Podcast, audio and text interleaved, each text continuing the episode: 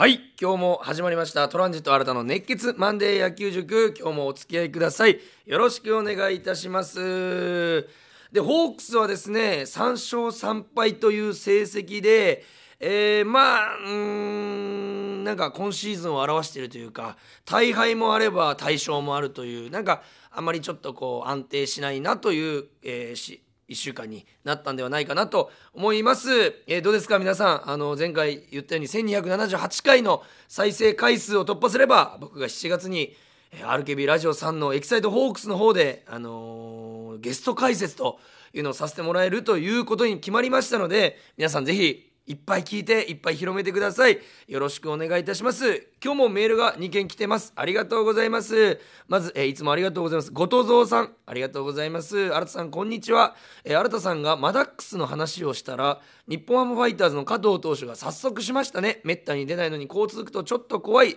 そうこれ加藤投手がマダックスを達成して前回言いましたよね。このわずか20年というかこの間35人ぐらいしか出てないと。そんな中でえー、また加藤さん。で前回は上茶谷さんが、えー、達成してるんですけど最近僕思うのがあの佐々木朗希さんはじめとして、まあ、完全試合、えー、例えば7回までノーヒットノーランとか7回まで完全試合、まあ、巨人のシューメーカー投手とか、えー、いろんな投手がなんか今ノーヒットとか完全試合とかいう、えー、記録をちょっと、まあ、途中までにしても打ち立ててるっていうのがなんかプロ野球の僕はバッターのレベルが落ちたとは全く思わなくてなんかこうピッチャーゾーンに入ってるというかピッチャー覚醒シーズンなのかなという印象今年はもっとすごい記録がまだまだ出るんじゃないかというプロ野球が楽しみになるような、えー、最近結果が続いていますので後藤さんまた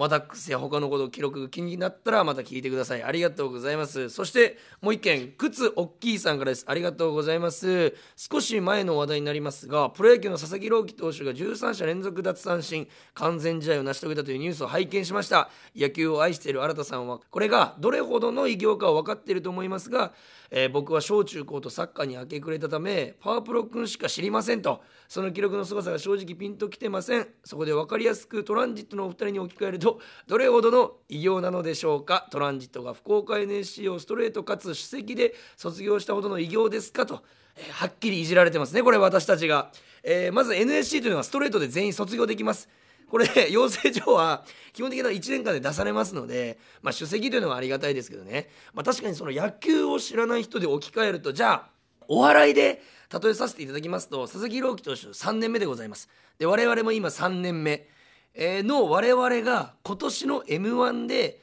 決勝に残って優勝してさらに審査員あの松本さんなどを含めた審査員の方の全票を集めて完全優勝するぐらいの凄さ。3年目でですよ m 1を制する。それぐらいのてかそれじゃ置き換えられないぐらいの凄さがある。お笑いに例えるとこれぐらいの凄さですかね。本当にこの大偉業を成し遂げたというところで、えー、なんかもう一つのあのどこでもラウンジという2人でやってるねトランジット2人でやってるラジオにも、えー、靴おっきいさんあのメールをくれてるみたいで愛知県からありがとうございます。これからもたくさんこういった素晴らしいメールを送っていただけると嬉しいです。それでは今日も1週間のホークスを振り返っていきましょう。プレイボールランジット新たの熱血マンデー野球塾。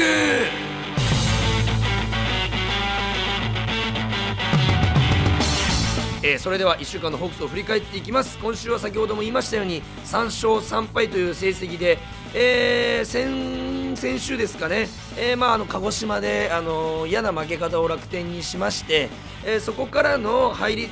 の1試合目の火曜日の19日ですね。しかも相手投手がもう天敵中の天敵山本由伸投手。もう今も日本一のピッチャーと言っても過言ではないと思いますけども、山本由伸投手、えー、昨シーズンは6勝1敗と山本、えー、投手が勝ち越してまして大きくホークスが1勝6敗で負け越しているという状況で防御率もかなり0点台から1点台と抑えられている中での3-0での完封勝利。これね非常に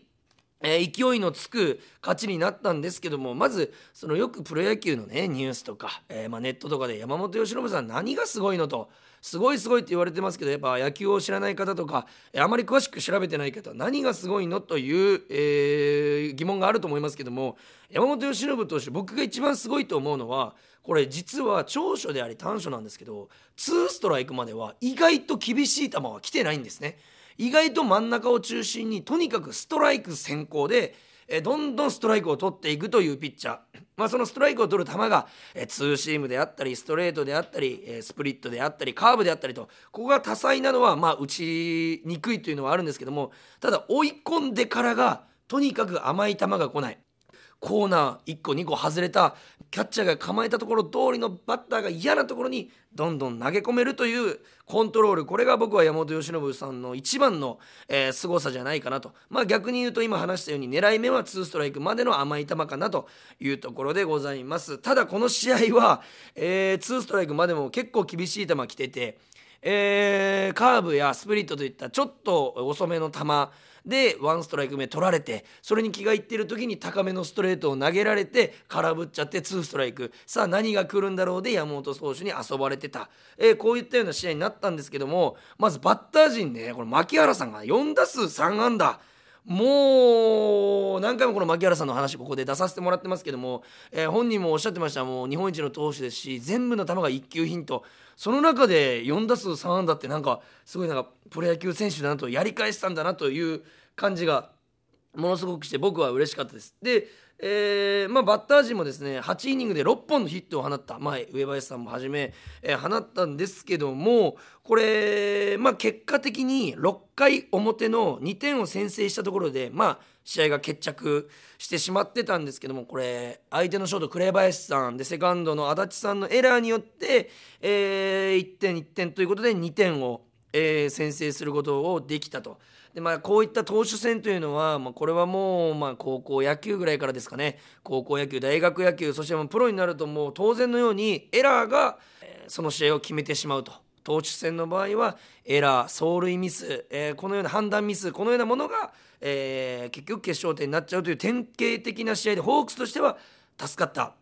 え試合ではあったと思います。ただですね2回裏にワンアウト満塁のピンチを先発の石川さんが、え招いてしまうんですけども相手が復帰したばかりの若月さんというところで、まあ、打撃というよりはま守備の人という僕はイメージが若月さんあるんですけどもでもまあ上がってきたばっかりで調子もまあどうかなという分かんない状態でどんな配球をするのかなというのをすごい楽しみに見ていたんですけども初球をストレートで、えー、甲斐さんと石川さんのバッテリーが入りましてこれがボールになっちゃったんですねストライクが取れなかったでもアウトコース低めのいい球だったんですね。えでそれを見た、えー、若月さんはストレートにタイミングがあった。でストレートで、えーまあ、ストライクが取られなかったということでもう一球ストレートを待ってみようかなという多分頭になったと思うんです。で僕がバッテリーだったらあちょっとストライク欲しいなと思ってストレートを投げそうなところなんですけども石川さん甲斐さんはそこでスライダーを選択したんですね。でしかもさっきのストレートと同じ高さに。でバッターは軌道がもうストレートなのであ来たもらった。さっき見た球のちょっとストライクゾーン側ラッキーと思って振りに行ったら手元でスライダーがちょっと曲がって落ちたんです。それでショートゴロでゲッツーでしのいだ。わプロの配球だなというか1回目の若月さんの反応を見てストレート待つだろうなのところに同じコースにスライダー。要求者甲斐さん投げ切った石川さんお見事というなんかこのプロの配球をね、えー、見たような気がしました。これでしのいだことによって結局、えー、6回表の2点先制につながったんじゃないかなと。思いますでも2-0ではなく3-0になったというこの3点目が結局試合をね、えー、まあ大きくもう100%決めに、えー、決めたことになったんですけど9回表、えー、グラシアルさんがランナーに出ましてこれあの上林さんの時に盗塁したんですねグラシアルさんが。でもちろん、えー、相手ピッチャーの村西さんとえー、キャッチャーの、えー、若槻さんは全く頭になかったんです。伏見さんかその時のキャッチャーは、えー、グラシアルさんの通りがなくてで結果的に多分サインはエンドランだったと思うんですよ。ウベースさんが空振ったので。でエンドランではあったんですけども無警戒すぎて結局、えー、盗塁が成功したと。相手バッテリーに助けられてさらにパスボールで三塁に行ったことによって柳町さんの、えー、センター前が生まれたと。前進守備の間を抜けていくタイムリーが生まれたということで、まあ、決定づけるような、えーまあ、プレーになってしまったんじゃないかなと、えー、思います。そしてこの試合であのセーブを挙げましたモイネロさん。まあ、今週ちょっとね1回打たれて負け投手にはなってしまうんですけどこの後。僕はもうそのこの火曜日の時点で僕がメモっておいたことをとりあえず話させていただきます。モイネロさん僕はもう今日本一の中継ぎ。先発以外だともう日本一の投手だと思っていまして、まあ、これは打たれても打たれなくても僕は今もこう思ってるんですけども何がすごいかって簡単にストライクが取れるんですね。もうカーブでもチェンジアップでも、えー、落ちるスライダーでもストレートでも。これがまあ、相手バッターからしたら嫌だ、えー、落差も大きいし球速差もあって、えー、ストレートも速いと。いうところでもう相手バッターがもう当てに来てるんですね。自分のスイングをまずさせてない。というところがもうモイネルさんの凄さで。この火曜日時点での奪三振率がなんと約20.00これ佐々木朗希投手の奪三振率よりも上なんですねこれ。で完全試合を果たしました。あの時でも19個の三振なんで、まあ、モイネロさんの方がまだ上を行っていると。いう素晴らしい数字を残していると。えー、で2時間半ぐらいでこれ試合が終わって本当になんかプロあの高校野球を見ているような、えー、スピーディーな試合運びでしたけども、えー、山本由伸投手から、えーまあ、この時18連勝中だったんですね。えー、去年から18連勝中の山本由伸投手の勝ちを止めたという非常に大きいこれからシーズン先に生きてくるような、えーまあ、勝利になったんではないかなと思います。そして4月20日水曜日ですね。相手投手が宮城さん。これ佐々木朗希さんと同期となるまだ若い3年目のピッチャーなんですけども、えーまあ、負け投手和田さんになってしまったんですけども2対3で敗れてしまった。でも僕の和田さんのピッチング見てますと先週も、えー、約5年ぶりとなる、えー、球速を出すなど、えー、今年はキレも抜群でこの試合も、まあ、フォアボールはちょっと出してましたけども簡単にカウントを整えていた、えー、スライダーでもストレートでも、えー、カウントを整えたという全球種でコントロールが良くて僕は安定していたのかなと。本当にあの5回の,、うんあのー、まあ、3失点というところだけが、まあまあ、結果的に、まあ、負けにつながっちゃったということで全然また次にね、あの期待できるとか一回まあ抹消はされてしまいましたけども次に期待できるピッチングだったと思います、えー、まずあの今宮さんの先制ホームランで1点取ったんですけどもこれあの相手の宮城さんこれ左ピッチャーなんですけどこれ実はインコースのストレートをホームランにしたんですけども、えー、左ピッチャーの特徴をここで紹介すると左ピッチャーのオーバースローですね。上から投げる人ってインコースのボールをことをクロスファイヤーという右バッターからしてですねクロスファイヤーと名前が付くようにこう自分のこの胸元に刺さってくるような角度でストレートが入ってきて非常に打ちづらい。ただ左のサイドハンド気味この宮城さんのようなサイド、えー、スロー気味のピッチャーはストレートがちょっとシュート気味にインコースから真ん中に入ってくるのでまあ、芯に当てやすいというか詰まったかなと思っても結果的に芯に当たってるというようなことになりやすいという状況で今宮さんのホームランが、え生まれたのではないかなということでございます。えー、でまあこの勝負試合をね勝負を決めたのが5回裏の1対1に追いつかれた結果的にまあスリーベースとワンエラーになって福田さんのスリーベースで打たれたので守備のミスでホームまで帰ってきちゃったと1人で。えー、それで1対1の同点に追いつかれてその後2点取られるんですけどもこれちょっとここにミスが2つ実はホークスありましてスリーベースの福田さんってめちゃくちゃ足が速いんですねそれがあの、えー、頭に、えー、なかったんじゃないかなというちょっと守備陣が。えー、でライトの中谷さんの打球処理がフェンスに当たってから取ったんで僕はスリーベースになったと思ったんですだからまあ、追いつけなかったかもしれないですけどできるだけこのフェンスの前で処理することによって、えー、スリーベースじゃなくてツーベースでとどめられていたら、まあ、1点が入らなかったのかなと。あとあのーライトからセカンドセカンドからサードに送球される時の送球が、えー、福田さんのヘルメットに当たってしまってボールがそれて入って点が入っちゃったんですけどもこの時にまあちょっとサードの松田さんが少し前に出てランナーより前で、えー、送球を処理できてたらまあ当たらなかったのかなというところがありますけどもまあ143試合がね年間通して試合してたらこういうミスはありますからここをね取り返して逆転できる力がまあ必要なんじゃないかなとは思いますけどこの2つのミスがまあちょっとえー、この1点につながってしまったのかなというところで,、えー、で次のバッター、えーが、えーまたチャンスで出まして結局ピンチを招いてしまったところで、えー相手バッターがラベロさんという相手の外国人バッターだったんですけども、えーこの方の、えーがかなり和田投手から粘って粘って粘ってフォアボールをもぎ取って満塁になってピンチになったんです。で次の足立さんの時にもうラベロさんであの和田さんは粘られてるからストライクが欲しかったとにかく先に。というところで初球をこの甲斐さんはアウトコースに構えるんですけどちょっとボールが内側に入ってしまって、まあ、足立さんにタイムリーを打たれてしまってこれが決勝打につながってしまうと、まあ、ちょっと気持ちの問題というかこの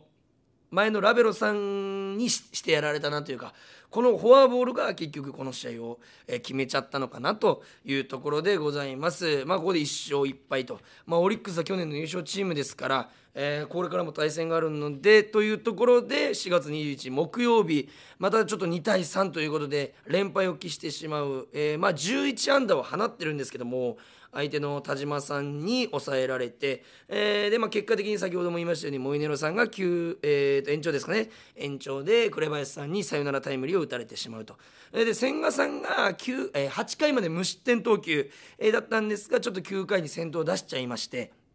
9回2失点5安打120球で降板するということで延長に入るまで2対2の同点ということで、まあ、9回に159キロが出るなど千賀さん、まあ、球も走っていましたし、まあ、これぞエースというか今年の安定感を全てこう、ね、表しているような、えー投球だったと思います。えーまあ、この試合、まあ、モイネロさん打たれてしまったんですけども、まあ、年間通したらこういう試合もあるのかなと。いうところで結果的にまあ援護点が欲しかったかな。2点以外に援護点が欲しかった。というところなんですけども5回表にまずホークスが2点先制した時に三森さんのヒットから野村勇さんのツーランホームラン。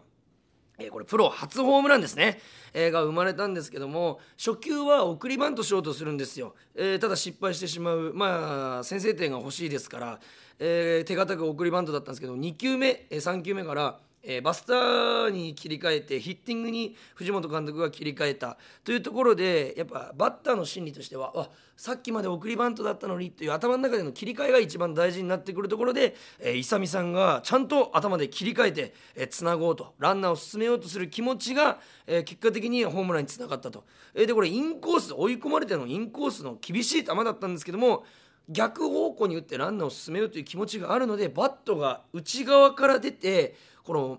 まあ、その用語で言うと追っつけるという言い方をするんですけども右方向セカンド方向に打とうとする気持ちが、え結果的にホームランを生んだとインコースをうまくさばかしてホームランを生んだと、えー、さん1 7 5センチと決して大きな体格ではないんですけどもリストの強さとパンチ力でバックスクリーンまで、えー持っていったんじゃないかなと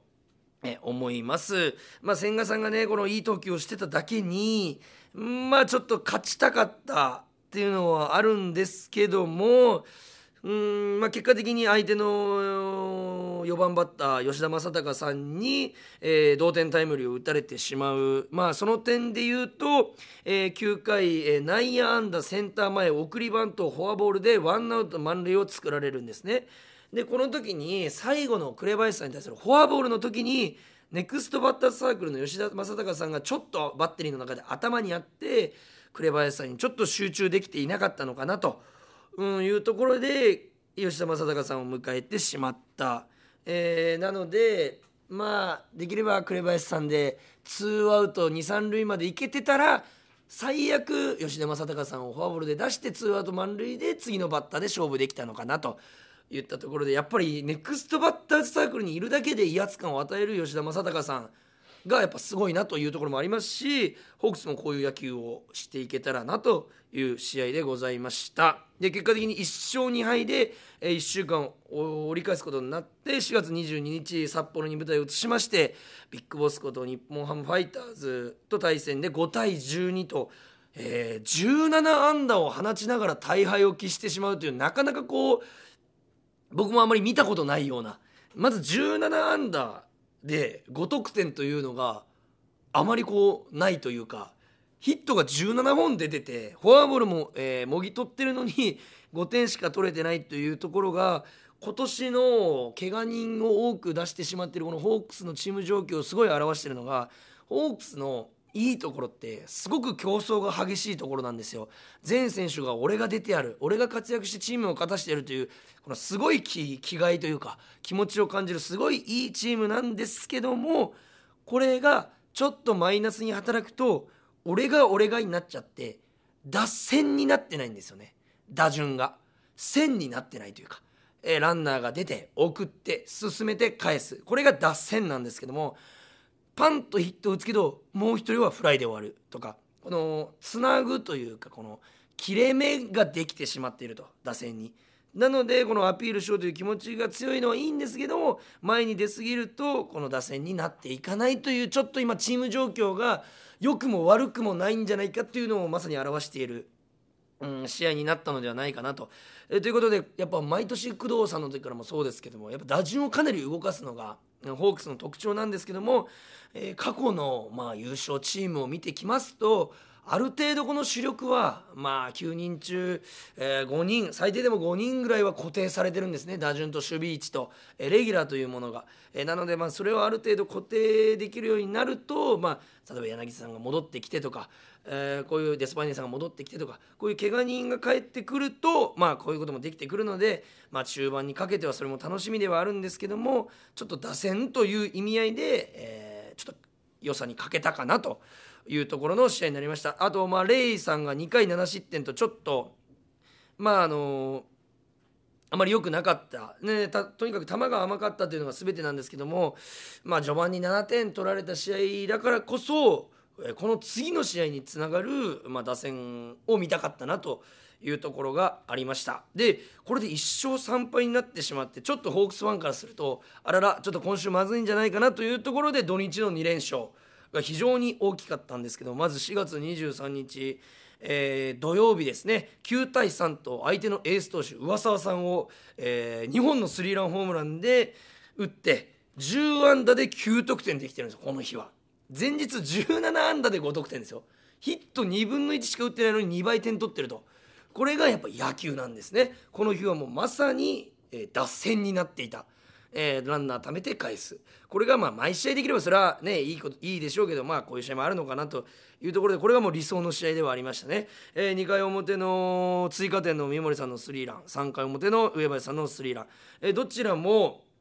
タイミングが決してバッチリというようなわけではなかった。ちょっと外されてるかなというところで両方がもうバットの芯にうまく乗せて、えー、両選手が左打ちなんですけどもこの右肩を開いちゃうとえ、変化球に対して腰が砕けてしまってゴロになっちゃうんですねボールが。ただ右の肩でちゃんと壁ができてて、え、肩でガチッと壁ができてるおかげで力が抜けない。そこで腰で溜めて腰がこの割れない状態で残したまま振ることができたのでどちらもスタンドまで飛んでいったというそのまさに2人のバッティングのうまさが垣間見えたような、えー、打席になりましたし今年特に右投手に対して左投手の活躍が凄まじいんですよ。えー、三森さん。えー、上林さん柳町さん牧原さん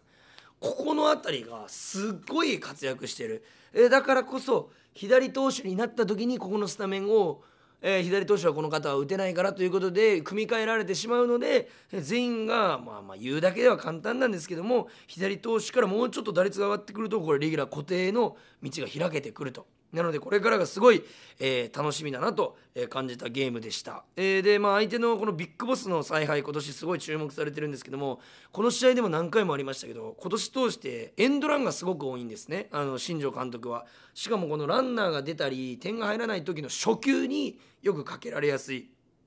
このエンドランが相手からあの日ハムからかけられやすいというのをこれからの試合でちょっと頭に置いておくと、えー、バッテリーとか守備も対策できるのかなというふうに思いました。で4月24日日曜日、えー、昨日ですね11対4、えー、勝ち投手東山さん。で相手投手杉浦さん、えー、結局これも12安打ということで4試合連続2桁安打。打線がもう活発活発で12安打11得点というもう理想のえー、点数の取り方ですね今シーズン初の2桁得点ということになりましてこの試合も野村勇さんが2本の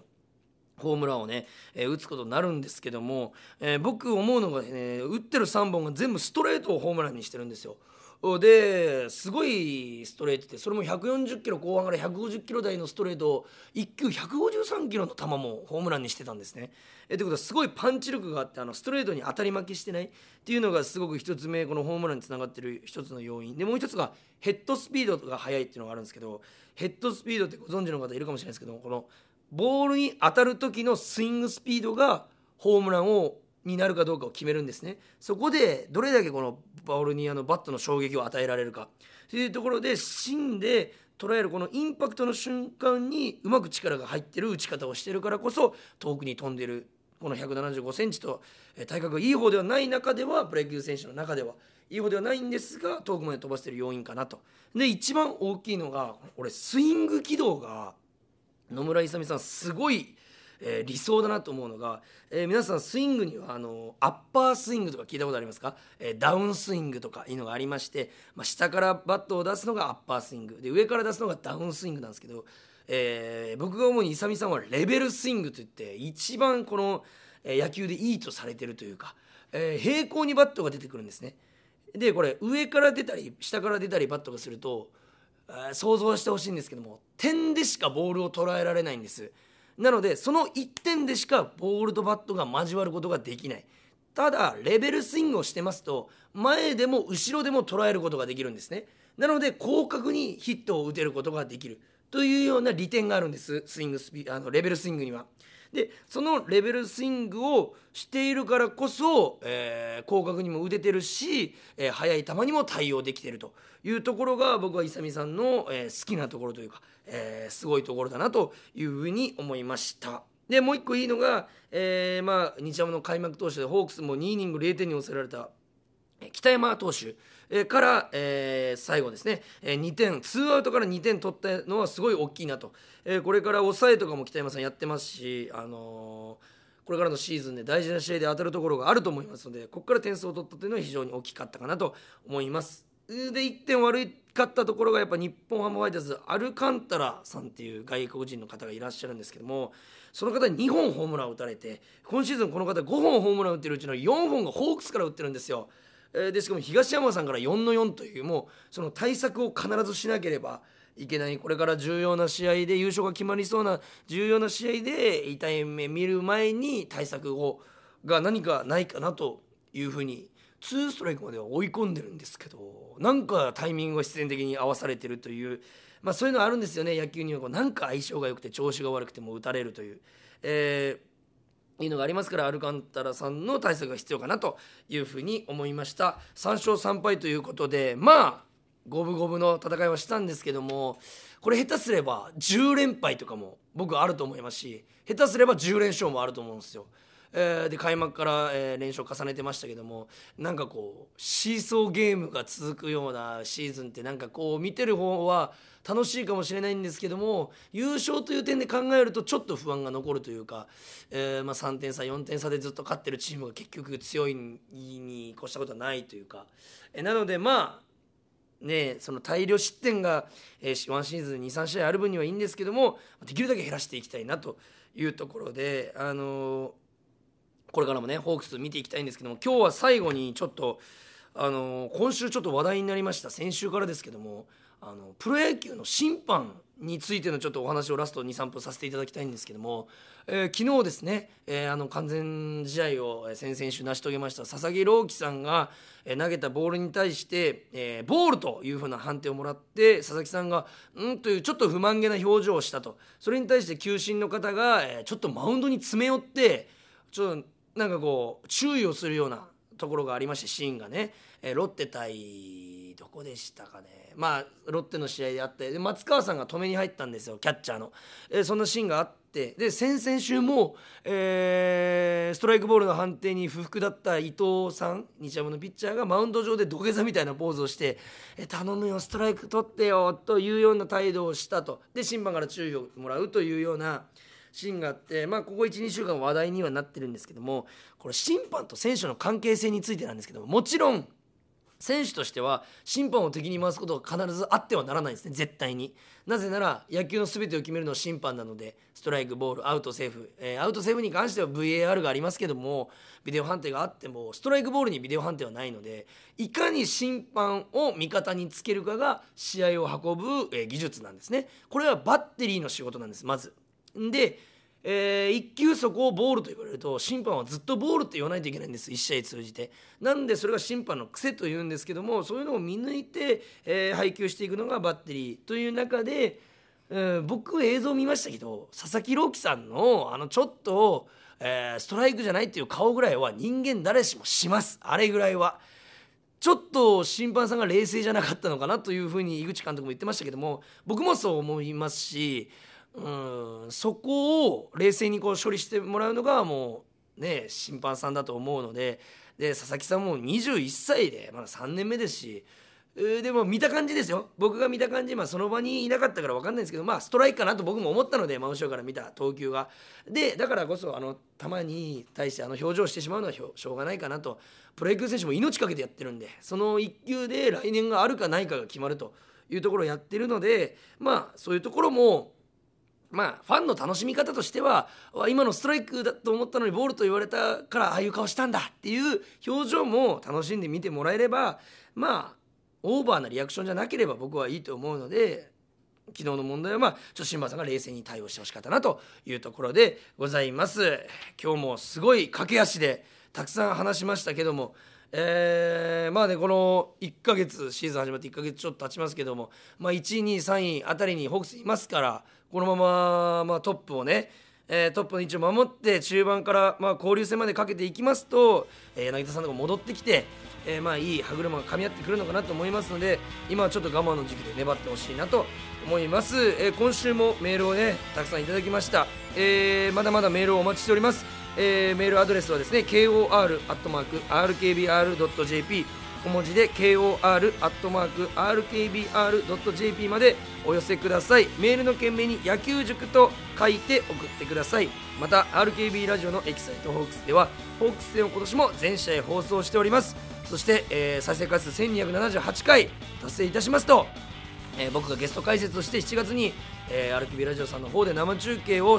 させていただけることになっておりますので皆さん周りにも広めていただいてこれからもマンデー野球塾聞いていただけるとありがたいです。それでは今週もありがとうございました。ゲームセット